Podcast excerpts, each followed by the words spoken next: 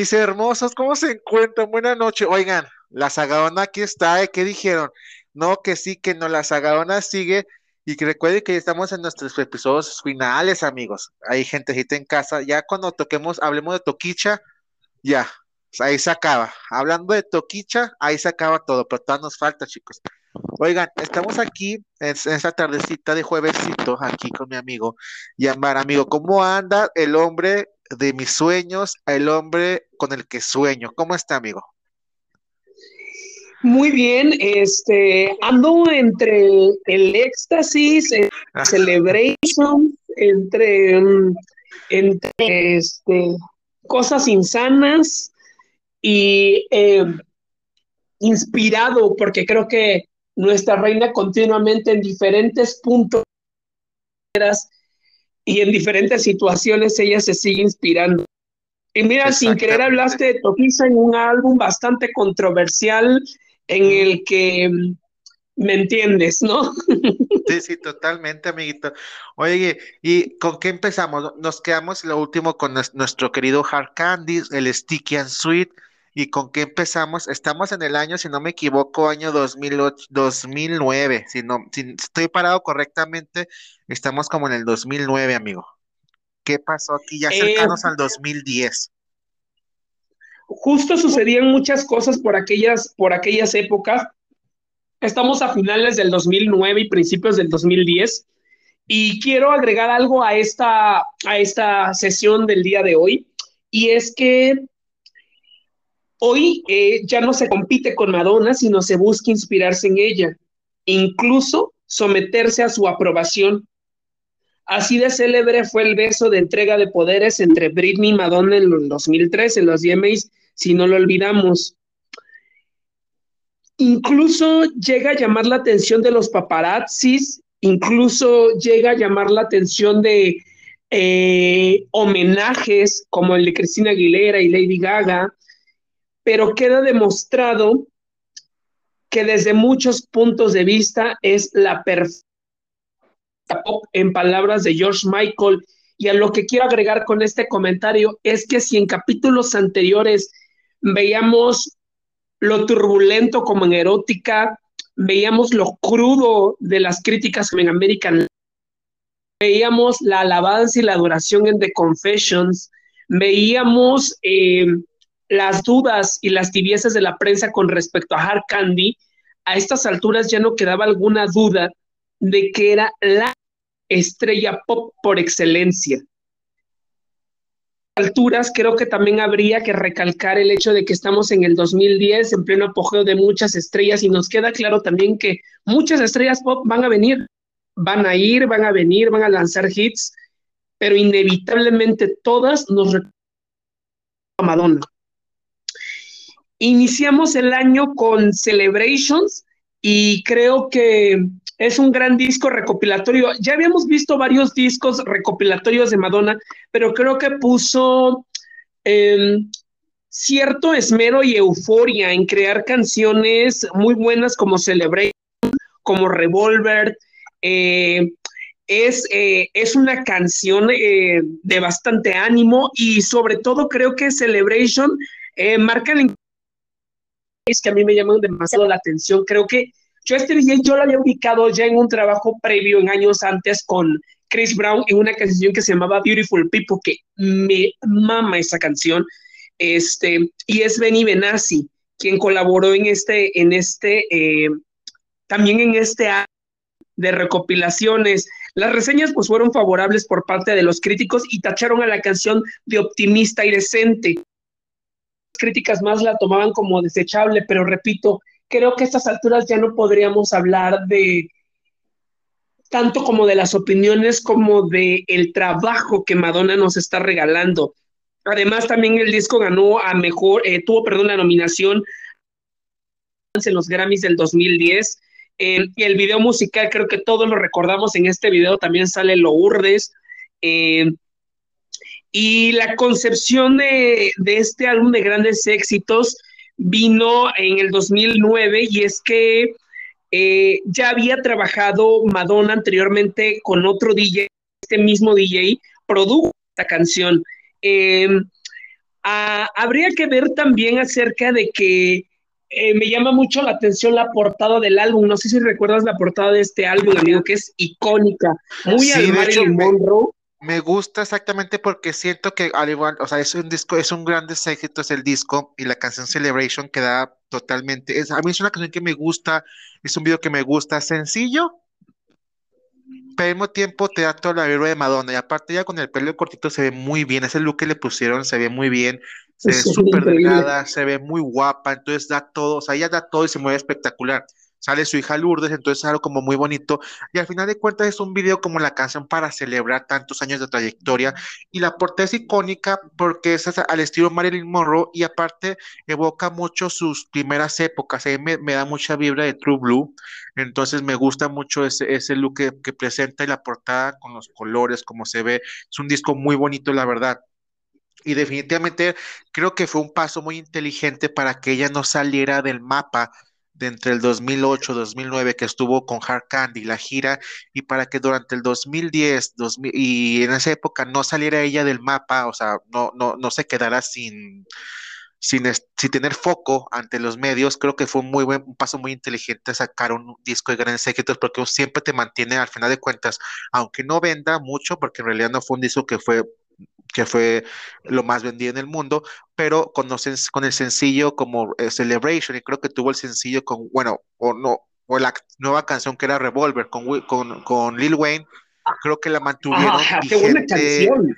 Exactamente, lástima que es, de hecho, hubiera preferido yo que sacaran Revolver, pero al, mismo tiempo entiendo que es un disco de celebración, entonces Celebration queda como perfectamente para, para la temática. Pero si hubiera, yo creo que si el disco hubiera vendido más, si hubieran sacado la canción con Lil Wayne como sencillo, porque la canción Revolver es una muy buena canción. Entonces merecía, pero desgraciadamente afectó, afectó al presupuesto, que no vendió el disco y que no tuvo muy buen recibimiento comercial. Crítico sí, porque pues la, la carrera de Madonna es inmaculada, como ella diría, pero no tuvo ingresos buenos el disco, entonces por eso no sacaron un, un, segundo un segundo sencillo, ¿sí?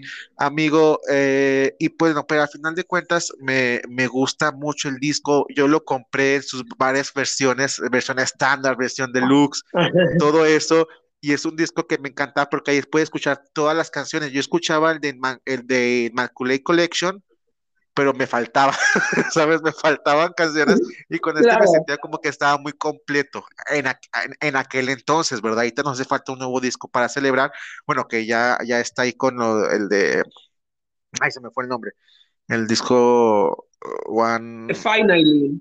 Finally, Finally Enough Love, aunque es un disco de reversiones, pero me gustó un disco nuevo de de, los éxitos que nos, que nos faltaban del 2010 hasta ahorita, creo que son otros 12 años que Madonna tiene canciones que podríamos hacer un, nuevo disco.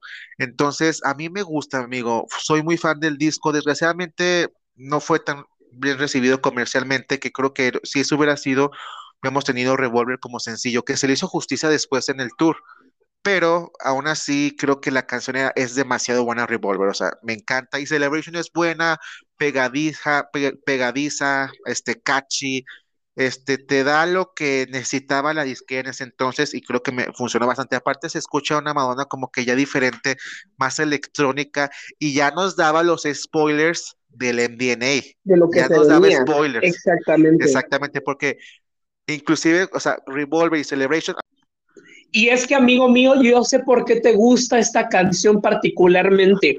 Voy a citar la reseña de Digital Spy, donde menciona textualmente, puede ser pegadiza, revolver, refiriéndose a Revolver, pero este tema desechable parece tan como extraído del álbum Blackout de Britney, que realmente uno se pregunta por qué no se lo ofrecieron a ella primero.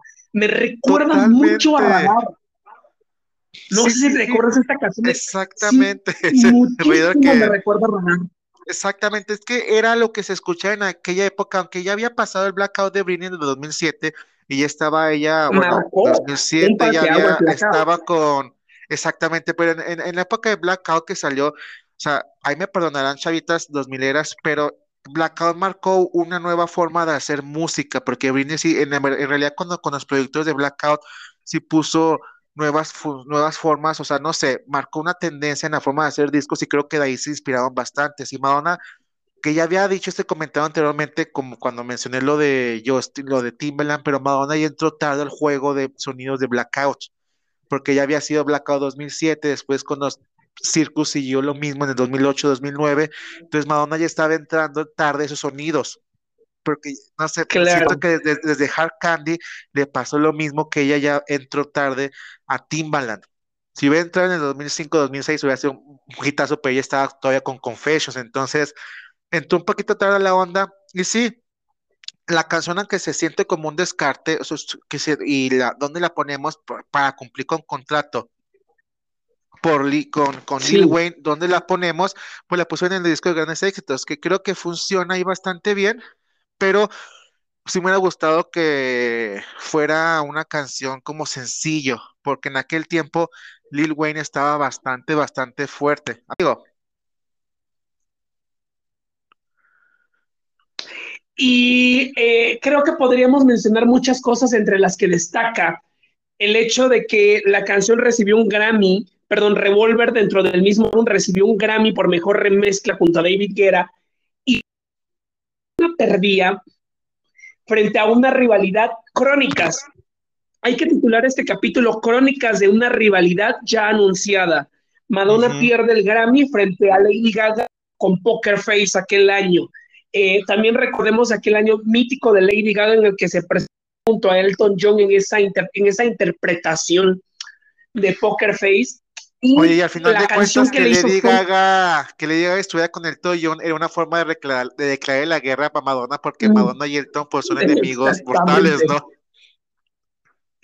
Exactamente. No, iban a Madonna con Revolver y con Lady Gaga, esa no iba a poder contra Poker Face, era algo o sea que no, no, no iba a poder con él, porque Lady en aquel tiempo estaba totalmente masiva, entonces no iba a poder contra, contra, contra Gaga. Ahí sí mi Madonna sí se las vio duras.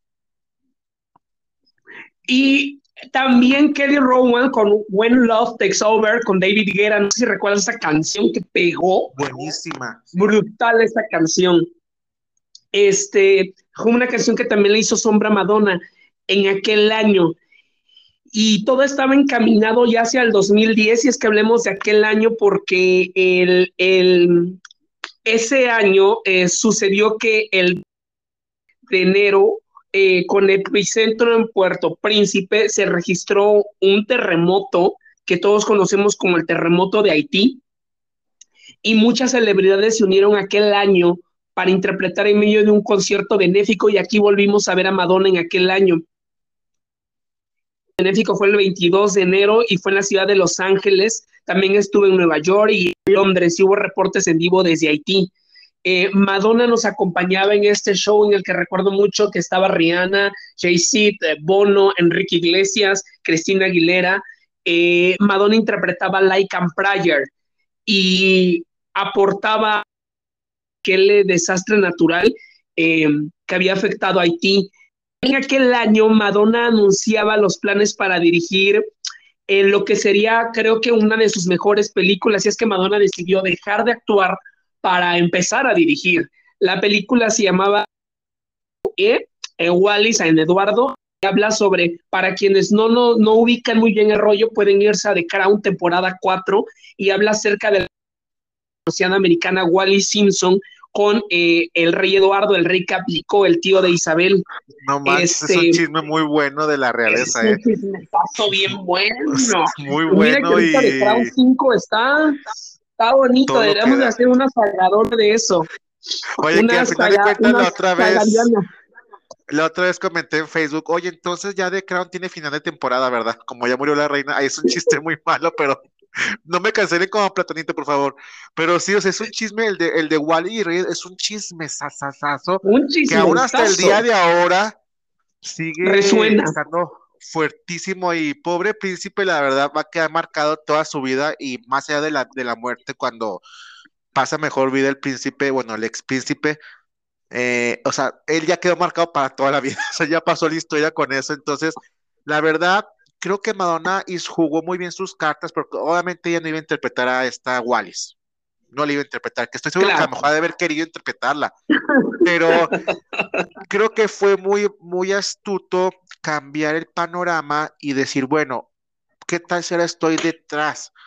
O sea, no, no estoy yo en las cámaras, ante las cámaras, pero ¿qué tal? O sea, mi nombre va a estar ahí, quieras o no. Y si a la película le va bien, yo voy a estar ahí, quieras o no. Entonces creo que fue una jugada muy inteligente de, moverle a los críticos de que, ok, dicen que soy mala actriz, lo cual sí soy, ok, se vale, pero ¿qué tal como directora, productora y toda esa mamada que también al final de cuentas es una chamba que no, no, no todo el mundo puede hacer? Entonces creo que fue una jugada muy inteligente de Madonna pasarse detrás de cámaras y estar ahí. Creo que fue muy, muy inteligente de parte de ella. Eh, ah, e, eso sí, hay, que, hay que admitirlo. Y también hay que mencionar una cosa, el hecho de que ahorita eh, las generaciones recientes lo recordarán porque muchos medios de comunicación, añadiendo lo que mencionabas, eh, recuerdan mucho a esta, a la esposa de Harry, se me fue su nombre. Megan. Megan, claro, Megan Merkel. Recuerda Megan Merkel la prensa con, con bajo el título de Wally Simpson. bueno, bueno, hablemos de que actuando no le fue bien en las críticas, pero es que dirigiendo tampoco le fue bien. Las críticas fueron malas en el Festival de Venecia y en el Festival de Toronto. Aquí aparece un nombre que Madonna después querrá olvidar para siempre, y creo que todas las mujeres también, y es Harvey Weinstein con su compañía, quienes eran los encargados de distribuir la película, incitaron a Madonna a solucionar rápidamente ese problema. Por eso es que nos hizo tanta bulla de esta película en muchos países. Un ejemplo fue aquí en México. Eh, sí. Madonna, sí, Madonna le recortó 10 minutos a la película y la llevó todavía a otro festival en Londres. Em, entre lo que ganó Madonna, podría decirse que el Globo de Oro eh, a Mejor Canción Original, que creo que todos recordaremos, no, no corrígenme si no compitió con la película de Up, que estaba Lady Gaga y él película. Los dos estaban compitiendo en los Globos de Oro y Madonna aquella noche. Elton John, recuerdo sabiamente las palabras de Elton John en esa entrega porque resulta, mi gente, que se encontraron Madonna y Elton John en esta entrega de premios. Y creo que todos recordaremos la cara que puso Elton John junto a su marido en aquella noche en los Globos de Oro, cuando Madonna eh, los ganó eh, ganó, perdón, porque aparte tenía dos nominaciones, eh, eh, Madonna, banda sonora y mejor canción original por la película. Y es que la furia de Elton John en la cámara no era para menos, porque aseguró al final el marido de, Elton John, de, de que el discurso de Madonna era vergonzoso y narcisista el hecho de que Madonna ganara la mejor canción original demuestra cómo esos premios tienen poco valor y mérito. Eh, perdón, la película por la que concursaban era eh, Nomeo and Juliet eh, y la canción era Hello, Hello, junto a Lady Gaga. Bueno, no hace falta mucho hablar del tema. evidentemente lo perdió junto a Lady Gaga y Madonna se alzó con aquel premio. También hay que mencionar que aquel año Madonna ya se encontraba preparándose para lo que sería el pináculo del arte de la industria del pop. Hablarlo como el cielo de la, dignidad de cualquier estrella pop. Exactamente, es la forma de pasar al Olimpo del pop, en donde en verdad se sabe si esa, ese artista tiene o no tiene con qué sobrevivir a la industria, que creo que Madonna ya había demostrado su, su, supremacía en la industria, ya había demostrado estar ahí, pero creo que esa forma es, una, es al mismo tiempo una forma de coronar al artista, una forma en la que el artista se puede coronar o en la que el artista se puede destruir, porque ha habido varios casos en donde, pues Justin, donde definitivamente acabó o, o pegó Janet, que pegó fuertemente con sus carreras, entonces ya estaba preparándose creo que mm, se merecía el Globo de Oro, sí se lo merecía, inclusive ya había pensado, porque la canción Masterpiece es muy buena, es una canción muy buena, y aparte creo que Madonna la coescribió, entonces creo que, o sea, la, la, la, la, no estaba, o sea, había varias canciones este, para nominadas, pero, o sea, si el esposo de Elton John habla de que Madonna es narcisista, al mismo tiempo Elton John, al momento de que él quiere ganar, es narcisismo también porque él se va, ¿por qué se va a sentir mejor que los demás para él querer ganar? O sea, ahí estaban en parejas, porque las canciones originales generalmente son me. O sea, cuando alguien habla en las categorías de canciones originales es cuando ha estado Gaga, cuando ha estado Sam Smith, cuando ha estado Adele. Es la única, es la única vez en la que nosotros volteamos a ver la categoría de canción original. Y Elton John, me perdona, sé que es una estrella, pero no lo volteábamos a ver por canción original.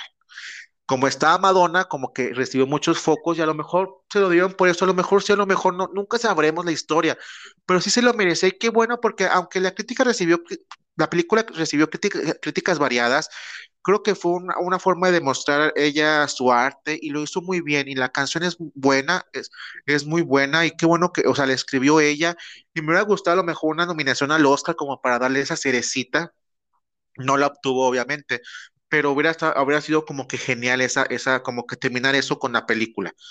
Pero pues ella estaba súper, súper enfocada en, su, en, en, lo que se venía. De hecho, acababa, acababa de firmar contrato con la disquera Interscope, que no soy nada fan, pero la disquera Interscope es la que maneja también a Gaga, Interscope Records. Entonces acaba, acaba de firmar un contrato con Interscope por tres, por tres discos.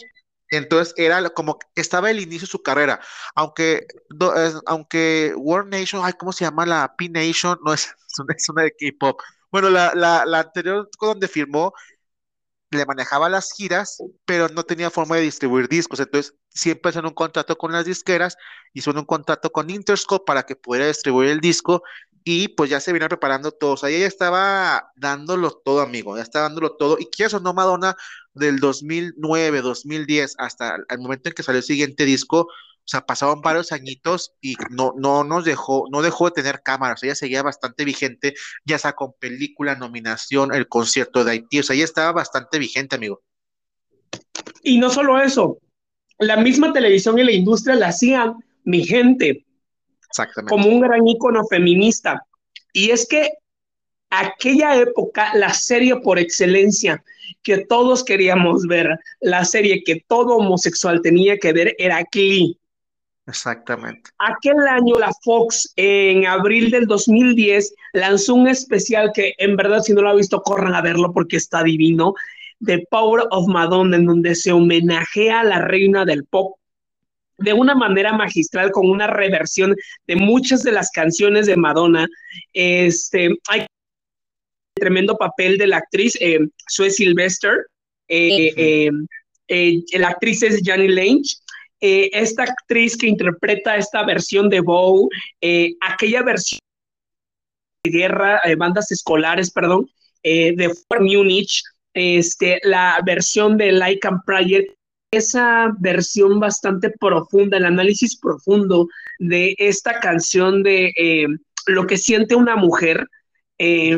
muy bella, por cierto, esta, esta manera de, de, profundizar acerca del tema de Madonna como un ícono feminista y sobre todo cómo incomoda a los hombres el hecho de que una mujer sea poderosa. Capítulo les invito a que se sumerjan en el mundo de Glee y chequen esta canción, esta, perdón, este homenaje y las revelaciones que hicieron de, de Madonna, que están geniales. El capítulo de, de eh, se habla también acerca de, de, la influencia y del poder que Madonna tiene dentro de la misma industria. Eh, Madonna también inauguró la primera, aquí creo que muchos sí recordarán aquel año, gobernaba Marcelo Ebrard la Ciudad de México y Madonna venía a inaugurar su primera línea de gimnasios Hard en México, en Lomas de Chapultepec, si no me equivoco. Bueno, habían sucedido muchas cosas en ese año y eh, Madonna en ese 2011 particularmente, eh, pues acababa con el globo de oro en las manos y amigo mío, eh, estamos en el 2011 y ya en, septiembre y en octubre se barajeaba el nombre en aquel entonces, según varios, varios medios de comunicación de Hollywood, el nombre de Lady Gaga para el medio tiempo del 2012.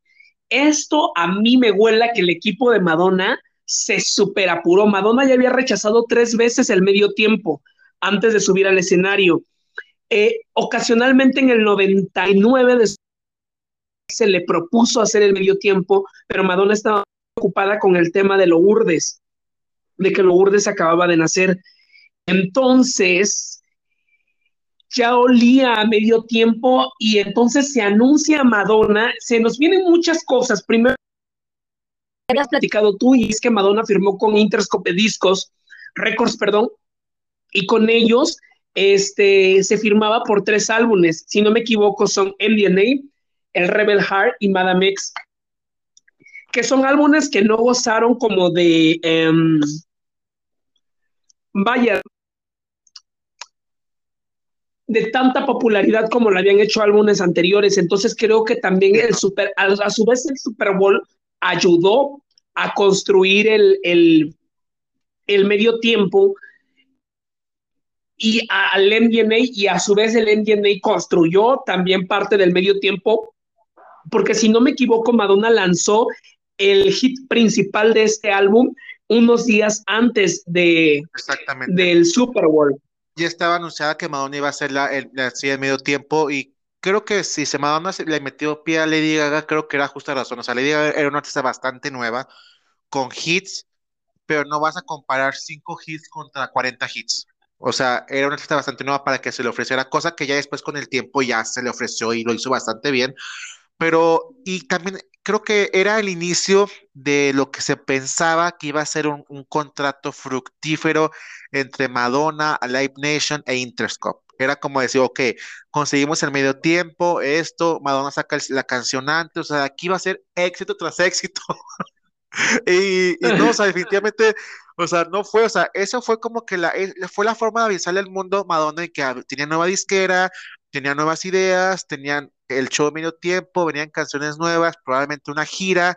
Entonces era su forma de anunciarle al mundo eso, pero no se lo tan bien. Y sí, unos días antes sacó, sacó, la canción y aparte otra vez se unió al tren del meme o al tren del mame la Madonna, porque metió a Nicki Minaj Nicki Minaj, pues ya estaba, en ese momento estaba siendo bastante popular en el mundo y metió a MIA, que era popular en el Reino Unido, si no me equivoco, pero, o sea, se unió al tren de, querer absorber la juventud de la gente y metió a esos dos artistas en la canción. La canción, yo como fan, me gusta, pero no es de mis favoritas, o sea, no es en mi top 40 de canciones favoritas de Madonna, o sea, la dejo fuera del top 40 personal eh, y aparte, como la vendieron tanto con lo del Super Bowl, siento que el video no, no puede pasar tanto. O sea, igual te recuerda Super Bowl, pero no es un video como que pase.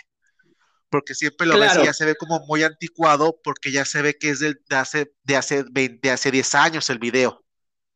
Cosa que no, no pasa con Frozen, cosa que no pasa con Ray of Light, cosa que no pasa inclusive con la isla bonita, o sea, las puedes poner ahorita y el video se ve vintage, pero se ve bonito. Y con esa canción siento que sí la, la afectó un poquito que vendieran como el video del Super Bowl, porque ya se quedó como muy marcada en ese año. Y por eso no soy tan fan. La canción es buena, la de Kimi o You Loving. Y, pero yo personalmente no lo hubiera metido, hubiera metido otra canción, pero pues tenía que meterla para promocionar su nuevo disco, obviamente, pero no sé, amigo, o sea, digo, el Super Bowl fue fue una cátedra para las artistas de cómo hacer un Super Bowl porque fue maravilloso, o sea, me acuerdo que yo lo vi y creo que todo el mundo estaba comentando, o sea, fue algo, fue algo maravilloso, ella se veía guapísima, aunque sí noté que cuando hizo el Super Bowl tuvo como dos, tres accidentitos que la pusieron nerviosa. Sí noté así como que sí, iba a caer en dos, dos, tres ocasiones y siento que eso se, porque inició muy fuertísima y después cuando se sube las escaleras era todo el taconcito, y como que se pone medio nerviosa. Y después también otra vez vi que tan, trastabilló y como que siento que la puso un poquito nerviosa eso. Ella siguió dándolo todo, pero siento que esas dos veces en las que se intentó caer, a lo mejor no se notan o no lo han notado, pero si, si, si se fijan bien, hay dos veces en las que se va a caer. O sea, como que se le mueve el pie o el taconcito y siento que eso la puso poquito nerviosa. A mí me hubiera puesto nervioso el intento de caerme. Pero de ahí en fuera el Super Bowl fue algo maravilloso, amigos. O sea, me encanta quiero completar a lo que dices de la canción. La canción salió el 13 de febrero en el del 2012, y, pero se hizo un previo. Obviamente sacaron un previo del video anunciándolo. En aquel entonces era muy popular el American Idol. Eh, y ahí se anunció eh, es, este hit. Pero también tengo que mencionar el hecho de eh, una crítica a, a, a, completando lo que dices de Michael Crack para The Guardian. No es mala, musicalmente es bonita, alegría de cuatro minutos con ritmos rebotantes, riff acústicos, pero todos pensamos en Gwen Stefani. Eh, Totalmente sí es cierto. Y Gwen Stefani ya estaba pasada, ya estaba pasada de moda, ya estaba pasada de moda en esa época. Gwen Stefani ya no estaba pegando. Ni que te comparen con una Gwen Stefani en 2005, ay, Dios santo. Estando en el 2012, qué fuerte, ¿eh? Amigo, y llega, llega el, el, el medio tiempo de la NFL aquel año, el 5 de febrero del 2012 en Indianápolis. Y no, no era como ahora, que los rumores y las fotos filtradas y cuidan el show y no vemos nada hasta ese momento. Ese año se sabía que Madonna iba a estar y había, un, había predecesores habían hecho también. El año pasado le había ido muy mal a Black Eyed Peas, perdón, el año pasado del 2012 le había ido muy mal a Black Eyed Peas. Nosotros estamos en el 2012, amigos, estamos en el 2012 plasmados. Estamos en el 2012. Y si la verdad eh, de los Black Eyed Peas estuvo bien feo. Sí, sí. Eh, no habían sido buenos, la verdad. La última memoria que se tenía de un gran medio tiempo había sido el que había hecho Prince, cuando aquella noche llovió y cantó Purple Rain. Y evidentemente el medio tiempo que la leyenda Bruce Springsteen de voz había hecho, pero no era como ahora en la que todas las divas del pop compiten por ese medio tiempo. no era así, eran muy pocas las mujeres. Madonna se dice en muchas revistas de pop que trajo al mainstream al Super Bowl. Trajo de nuevo la popularidad entre las divas del pop de decir, oye, yo quiero hacer el medio tiempo, oye, podemos hacer un medio tiempo. Siguiendo Confessions, habíamos visto como el pináculo, la cúspide de toda su arte. Creo que el Super Bowl nos dejó en claro ya no su legado como artista, sino su divinidad como artista. Y aquí voy a tocar un punto que a ti te fascina. Eh, hay un, hay un, hay un programa bastante interesante eh, eh, americano en el que textualmente el conductor menciona le preguntaron a Madonna después del medio tiempo que qué opinaba de las declaraciones en donde decían que estaba haciendo un pacto con Satanás a mitad del escenario en aquel medio tiempo. Claro que sí, chicas. claro que lo hizo. y Madonna, eh, muy alegremente, eh, Conan Se llama este conductor, y muchos mexicanos conocerán a Conan O'Brien porque él vino a grabar muchísimos programas aquí a México durante la época Trump, para que los mexicanos opináramos y viéramos nuestra versión de este, ajá, nuestro acerca de, de parecía Conan O'Brien, claro, Conan O'Brien de vista acerca de lo que Trump estaba haciendo. Y Madonna en este reportaje dicen que le contestó, pues es que no me quedo de otra, le tengo que agradecer todo al tipo que me lo ha dado todo. ¡Oh my God! ¡Es que emoción! ¡Claro que sí! Chicas, la, la gente diría, si usted no lo quiere creer es porque no quiere creer, la verdad está ante sus ojos. Ella es la sacerdotisa oscura y ella dice quién pegue y quién no pegue en la industria. Así de sencillo, señores. Maluma es quien es por Madonna. él firmó el pacto. Anita firmó el pacto. Hasta mi Ana Paola firmó el pacto. Así que, oigan, claro que eso fue como su forma de agradecerle al señor oscuro de ella de, oyes, gracias. Obviamente el público se caga de la risa, se ríe. Y yo, ¿por qué estoy mencionándote esto? porque el tema del Super Bowl era muy diferente a lo que habíamos visto. Los cantantes se paraban, interpretaban sus sets y sus canciones. Y solamente era eso. Pero este se convirtió en un performance. Había un tema.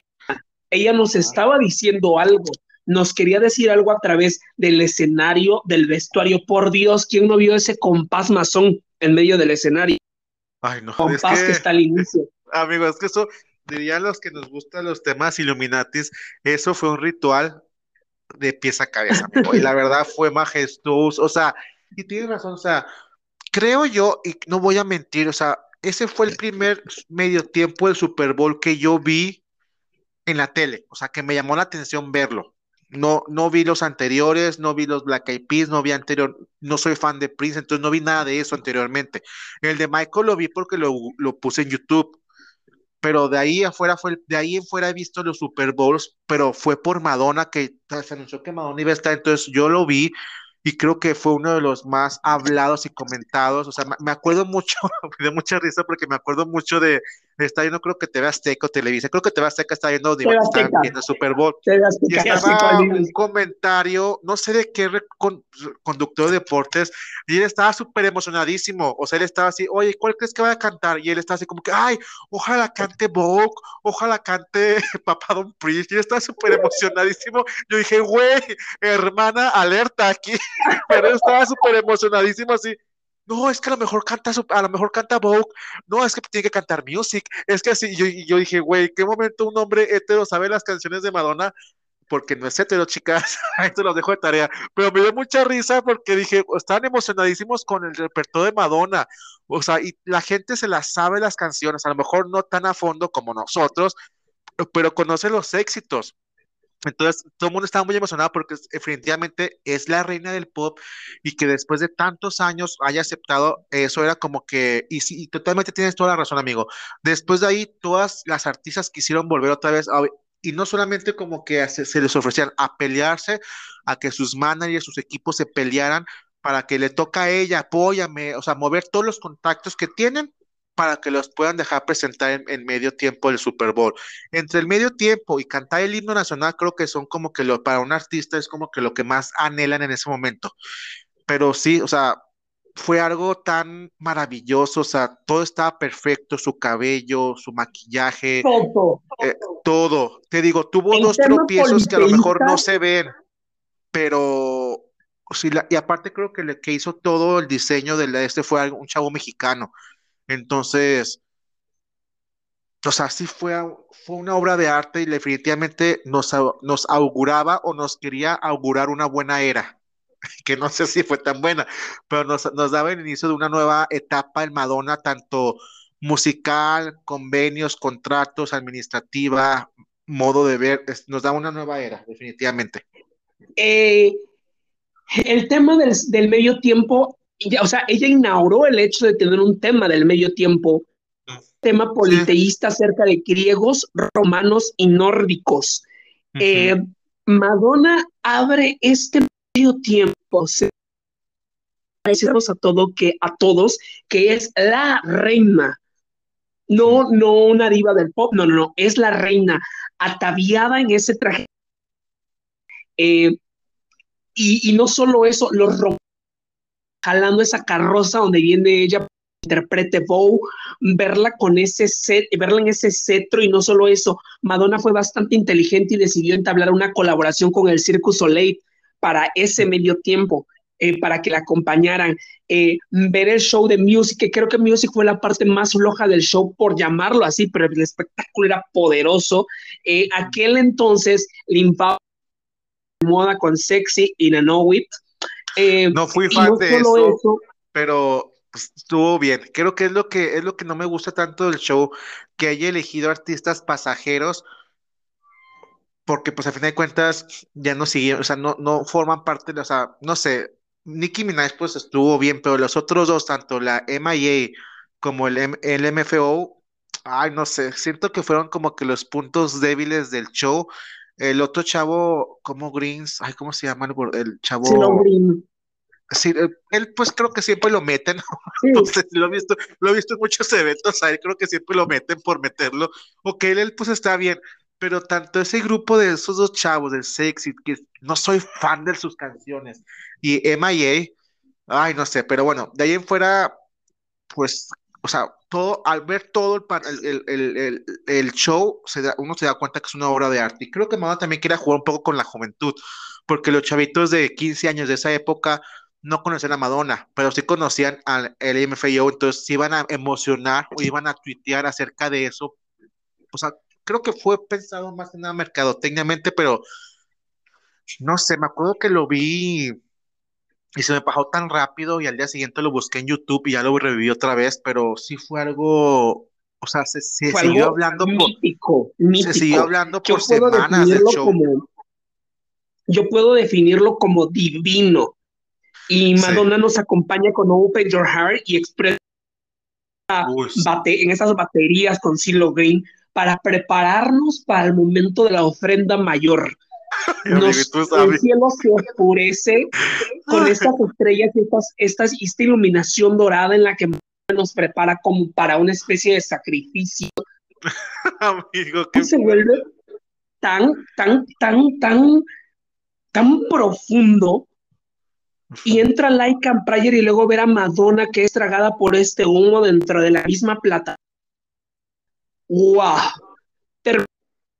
Me sentí extasiado después de ver ese medio tiempo y dije, ¿qué, ¿qué hizo esta mujer? ¿Qué era lo que me quería decir?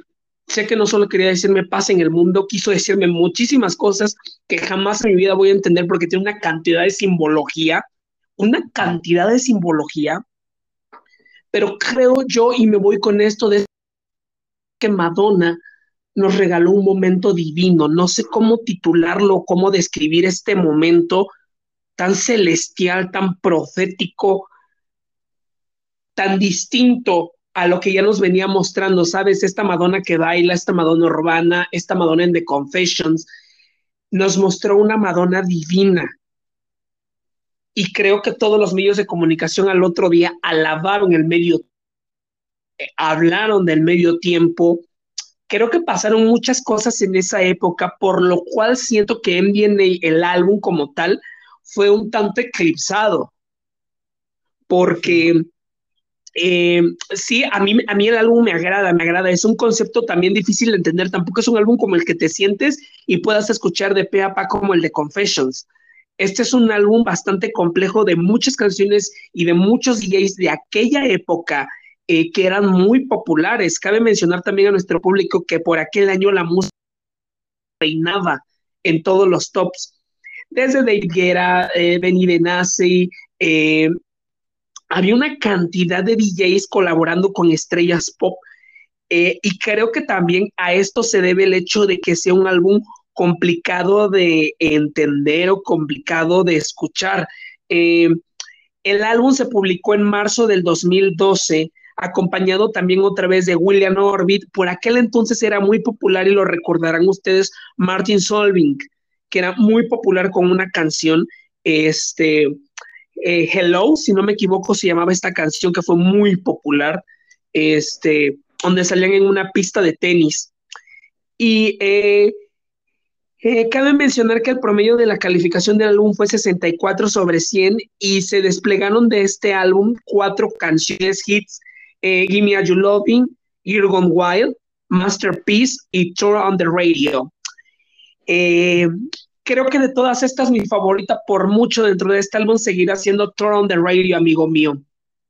Fíjate que de este álbum es un álbum que me gusta, es un álbum de las cuales tengo mis no tengo la de Give Me All You Loving en mi playlist, pero tengo, de ahí tengo cuatro canciones que van definitivamente en mi playlist y que las amo con locura.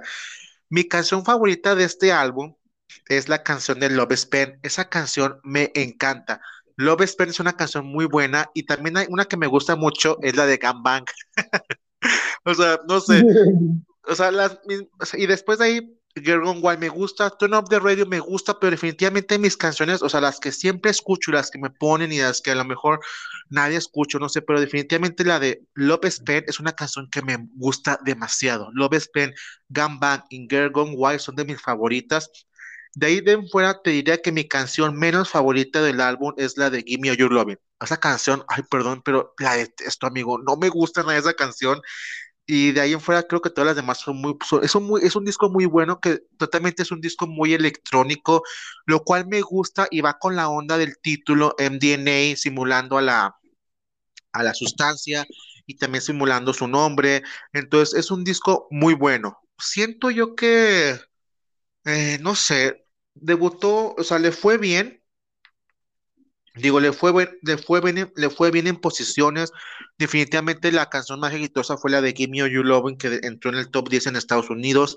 Después desapareció. Pero creo que fue un muy buen disco y que merecía más. Pero el problema de esto es lo, lo que pasa con, con Interscope. Interscope no promociona tanto a sus artistas. Entonces, no hizo tanta promoción con el disco. Definitivamente la promoción hicimos los fans de ir a comprar el disco de eso, pero se vio reflejada en esta popularidad porque no, no vendió tanto y, y fue más que nada por, es por la disquera, o sea, Interscope es una disquera que así funciona, no promociona mucho a sus artistas y creo que muchos han quejado de eso, de eso de, del disco, pero a mí es un disco que me gusta mucho, un disco que se, se siente muy del 2012 solamente algunas canciones a lo mejor podrían pasar el, el, el, el tiempo, como Girl Gone White, siento que pasa mucho el tiempo. Turn of the Radio también es una canción que pasa mucho el tiempo y, el look que trae en el video de Turn of the Radio, que fue el tercer sencillo como que oficial, por así decirlo, es un look muy Brigitte Bardot, no sé, como muy francés, me gusta mucho ese look. Entonces, es un disco bueno, me gusta, y tuvo críticas pues positivas, o sea, no, o sea, obviamente Madonna nunca ha sido como que la artista más querida por los críticos, pero le fue bien, o sea, es un disco que le fue bien, digo, vendió cercano a sus dos millones a nivel mundial, entonces creo que le fue bastante bien en, como Madonna siempre ha sido, es más grande a nivel mundial que en Estados Unidos, sus ventas fuertes es a nivel mundial definitivamente, en Estados Unidos sus ventas fueron bajísimas del disco, no llegó a, no llegó ni al oro, y creo que tampoco llegó al disco de platino en Estados Unidos, pero todo lo demás se lo dio el mundo. Entonces creo que por eso ella estaba decidida a hacer una gira mundial para celebrar el disco, definitivamente. Eh, Madonna llegó, si no me equivoco, ese disco a dos millones de ejemplares certificados y distribuidos. Es bastante bajo para las cantidades de las que tú y yo, tú y yo platicábamos en programas Pero al mismo tiempo, al mismo tiempo es una cantidad realista para el 2012. Es una cantidad realista para el 2012 porque si, si Lady Gaga hubiera estado en los 80s con un Poker Face, con un, ¿cómo se llama esa canción la que le fue? La de Alex, no. Ah, esta canción del video bonito. de como las tías. Esta canción del video bonito, esta muchacha, la de Bad Romance, o sea, si, si, hubiera estado Lady Gaga en los principios de los dos, de los noventas, finales de los ochentas, hubiera vendido 60 millones de discos con esas canciones. Pero inclusive Lady Gaga vendió, creo que lo máximo que vendió creo que fue 15 y era en los 2009. En el 2012 ya habían pasado 4 o 5 años después de eso, entonces las ventas de discos estaban bajísimas. O sea, era, o sea, Madonna vendió 2 millones a nivel mundial, lo cual fue un éxito para su disquera, pero si lo comparamos con otros años, pues era un fracaso, pero al mismo tiempo era, era un éxito realista para esa época en donde no se vendían discos, donde era muy difícil acomodar la venta de un disco, pero era una, una, una cantidad realista. Sin embargo, pues en el 2012 también Madonna se vio enfrentada a la que se conoce como la reina de los charts, Adele, donde Adele presentó el disco 21, si no me equivoco, en el 2012. O ahí, o no, ahí estoy, soy la más tonta, ¿o qué? Sí compitió con Adele, ¿no? O no, en 2009. Ah, es que esas épocas, según yo, sí, Adele estrenando en el 2012 el de 21. Creo que sí. sí. y Adele vendió 10 millones en Estados Unidos, entonces, bueno, también, no, fue muy bueno con Madonna, sí fue un fracaso, sí fue un fracaso, porque si mi Adele vendió 40 millones de su disco, entonces sí pueden haber vendido más. Pero no era un disco para todos, y aparte se sabe que el término, el, el género electrónico no es un género, un género comercial.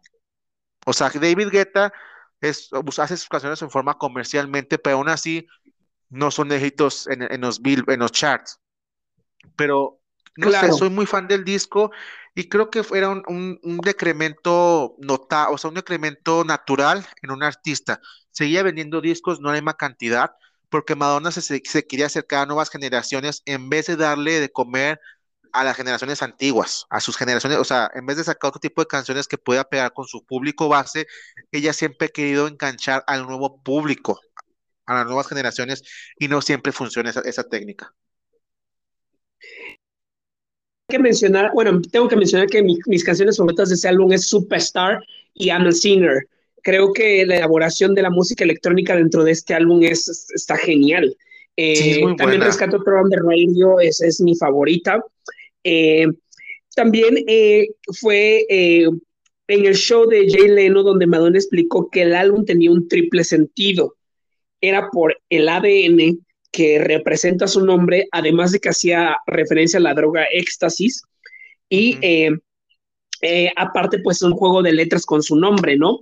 Eh, también hubo referencias acerca de grupos antidrogas en los que mencionaban que el título era una decisión deliberada y muy enferma.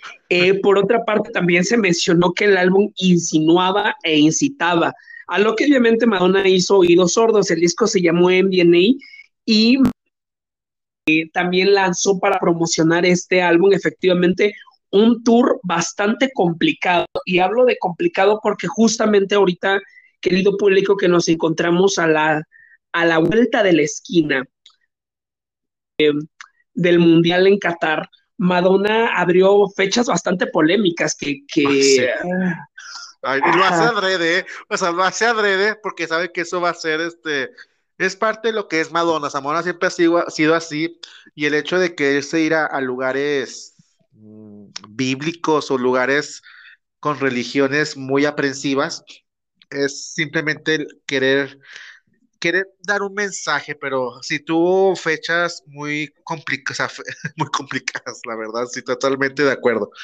Y así lo planeó ella, o sea, la verdad, no sé, o sea, sí le, le gusta el pedo a ella. Y es que el tour, el MDNA Tour como tal, empezó el primero de junio y se realizó el debut del concierto, es el primer concierto. Para quienes recuerdan el concierto y lo vimos, tenía unas escenas al inicio con la canción Revolver, donde había una pistola, otra en donde mostraba los senos, que todos recordaremos eso por Pussy Riot, el grupo ruso al que Madonna hizo la prótesis se encontraba tatuada de espaldas, la parte y se besaba con una mujer.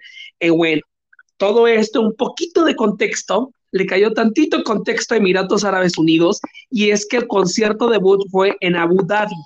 Em, eh, una ciudad de los Emiratos Árabes Unidos, una ciudad de Medio Oriente, una ciudad evidentemente musulmán, eh, y dos días, tres y cuatro. Eh, el concierto desató una polémica por sus contenidos sexuales y los trajes reveladores, reveladoras de Madonna, y es que normalmente en estos países modifican el vestuario, modifican el comportamiento, modifican el set de canciones Inclusive las portadas de los eh, discos se modifican, como el de, el de Shakira se modificó, el de Katy, el de Shakira, el de ay, ¿cómo se llama? El de Shakira, el de Hora Fixation se modificó poquito la portada, igual el de Katy Perry, el de Teenage Dream se modificó la portada para que se pudiera vender allá.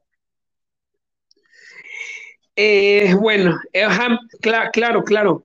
Y aparte de eso, también sintieron demasiado descarado el uso de símbolos cristianos y es que la península arábiga eh, es un lugar del nacimiento del Islam, entonces es bastante ofensivo el hecho de que haya símbolos de otras religiones de manera tan descarada.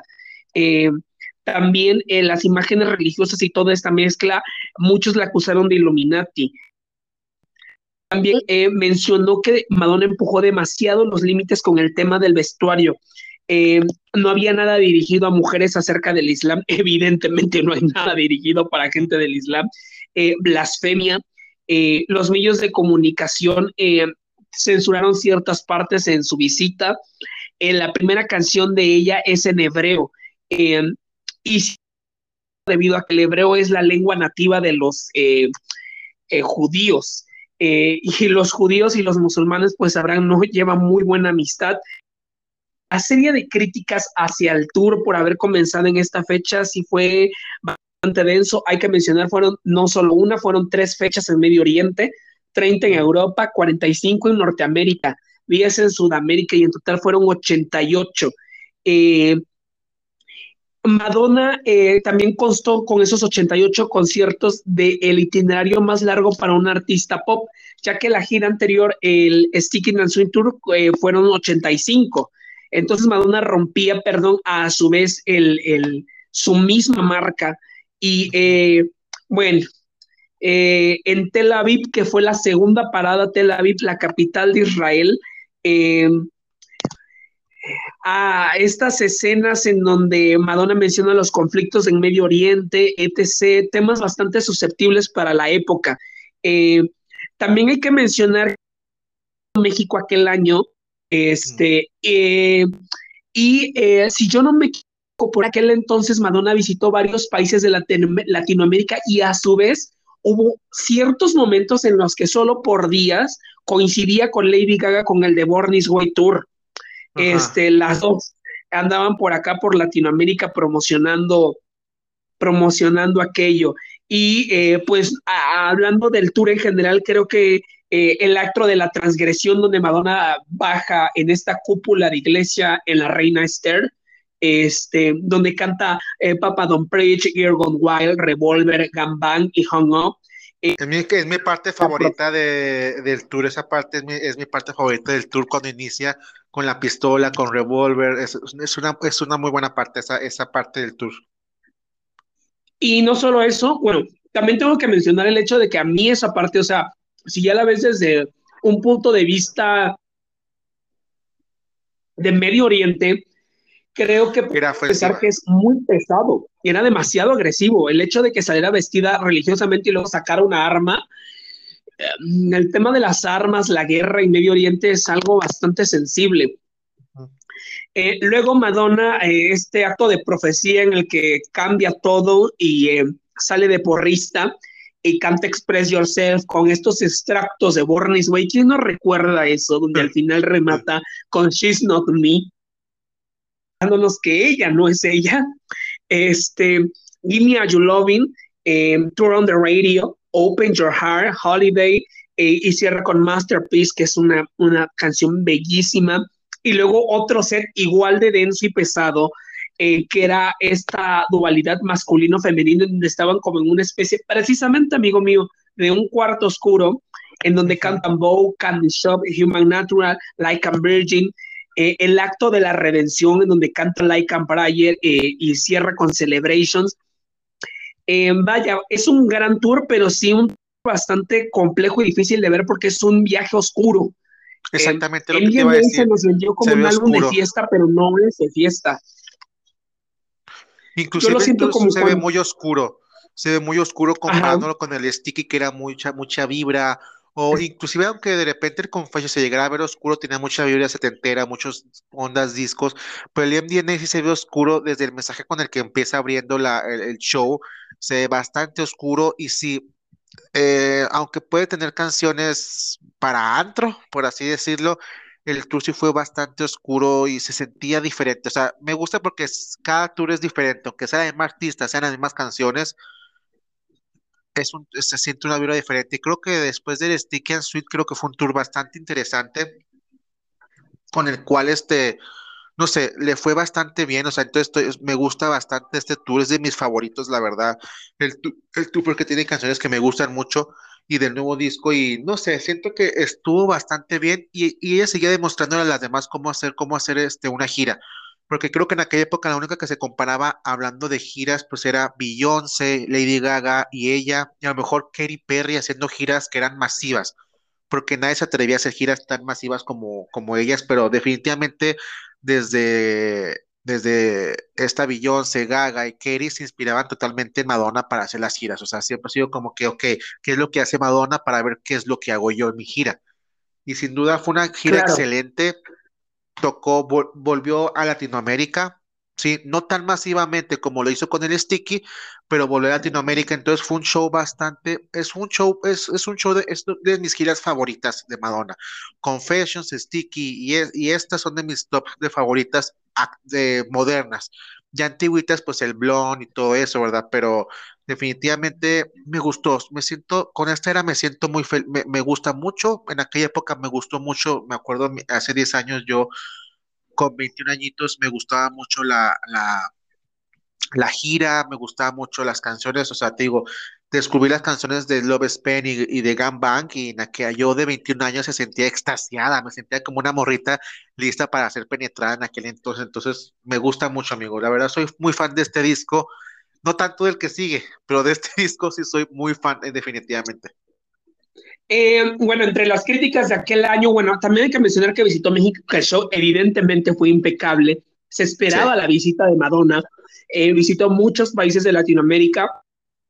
El uso de armas, vuelvo a recalcarlo, coincidió con un evento bastante doloroso para los Estados sí. Unidos, que fue en Colorado. Y si no recuerdas aquel, aquel hecho de que alguien entró con un arma durante la película, sí. coincidió justamente con la visita de Madonna. Entre las polémicas que podemos hablar es que y la polémica que aún sigue vigente es en Chile. Iba ofreció el concierto, pero empezó con dos horas y media de retraso y el concierto duró aproximadamente media hora menos de lo previsto. O sea, eso dejó un pésimo sabor de boca en los chilenos y es que justamente eh, Lady Gaga se, se, presentaba al día siguiente también en Chile. Entonces, evidentemente, el público chileno silbó repetidamente ocasiones y corrió el nombre de Lady Gaga hasta que el artista salió al escenario. Evidentemente esto la molestó. Emperradísima. Raza, hijo. Emperradísima. A ver, hijo de su chingada madre. Sí, a ver, hijo de su chingada madre, yo hice esa puta. A mí no me anden diciendo nada. Ay, no, qué incómodo, pero sí. Y, pues se entiende. Y, o sea, y los chilenos lo hicieron porque sabían que a Madonna le picaba. Entonces le quisieron picar la cresta. ¿Y cómo se la picamos? Pues diciendo gaga. Que, o sea, estaba en todos los medios que se odiaban. O sea, entonces creo que fue una forma de, y pues se entiende, digo, porque, o sea, a lo mejor hay que ponernos de, los dos lados, o sea, viajar desde donde ella esté, la logística de llevar un tour, o sea, no es como que a lo mejor uno va y ya nomás lo ve montado y uno súper feliz. Pues la logística de llevar un tour es muy fuerte, es muy pesada, es costosa y de tiempos y pues había tenido un pedo con la logística, con algo del show, pues se tuvo que retrasar. Y aparte, aunque los, los, los fans digamos, ay, pues que si se acababa a las 11, pues que se queda a las once y media ¿Qué pasa? ¿Qué culera? Porque no cantó. Es que no funciona así. El venue se renta por cierto tiempo, el empresario renta el, auditorio por tres horas máximo, y si Madonna, y por problemas técnicos llega más tarde, no se puede exceder a seis horas. Una, tendría que pagar más al, lugar por rentarlo más tiempo, y muchas veces, en, depende del país, les ponen multas por excederse después de los shows.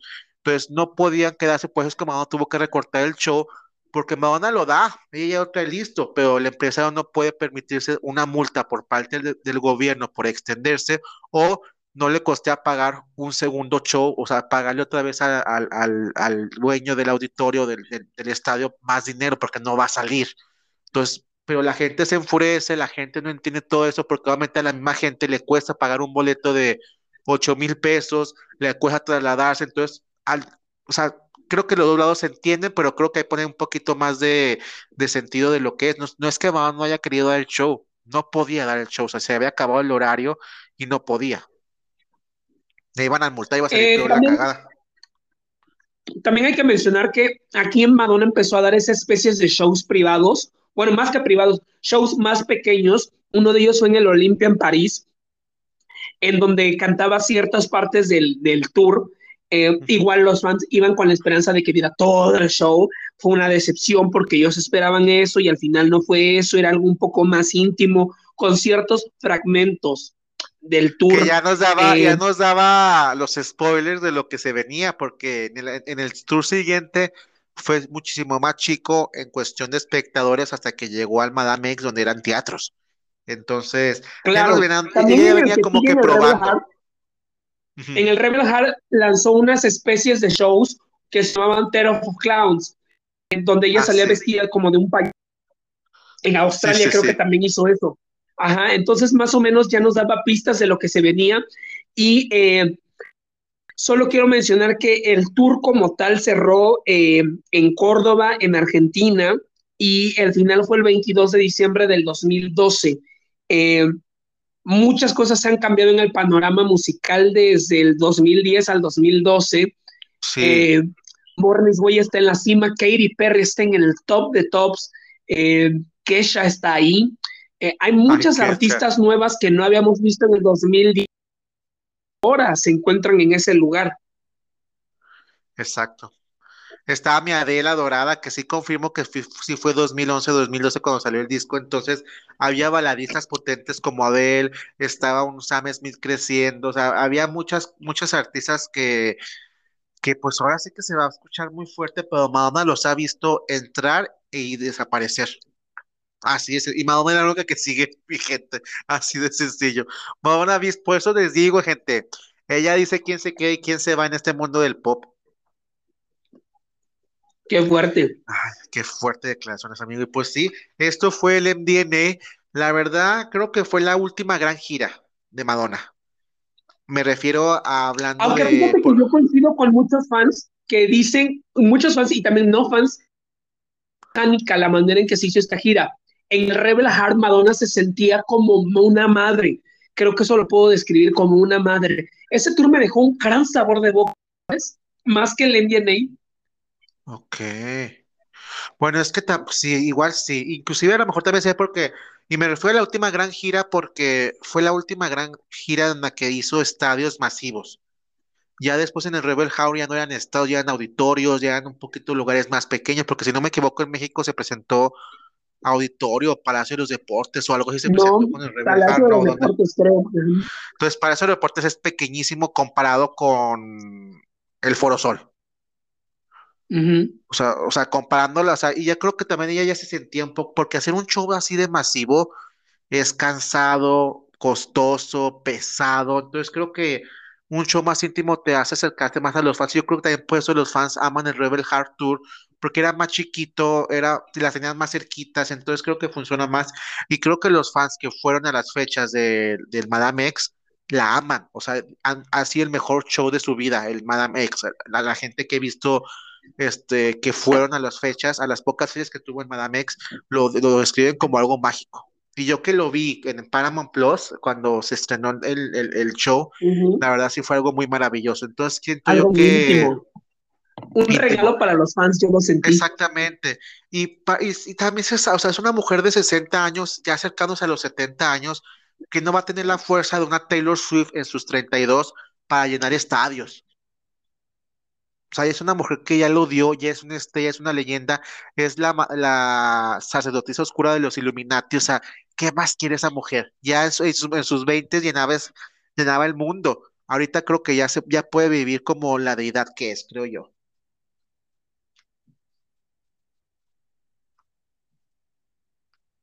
Y sí, amigo, definitivamente siento yo que, no sé, fue una buena era.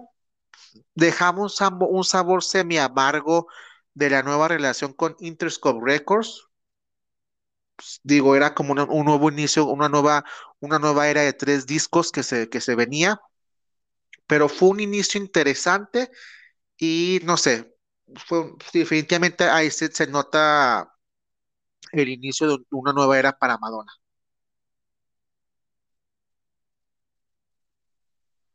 Y pues bueno, mis guapotes, este ha sido el episodio de esta noche, de este día, aquí en su, en su, en el cuarto oscuro show en la Sagadona. Y pues bueno, chicos, los esperamos un jueves más para continuar con la era Rebel Heart Tour. ¿Ok? Un besote a todos y muy buenas noches.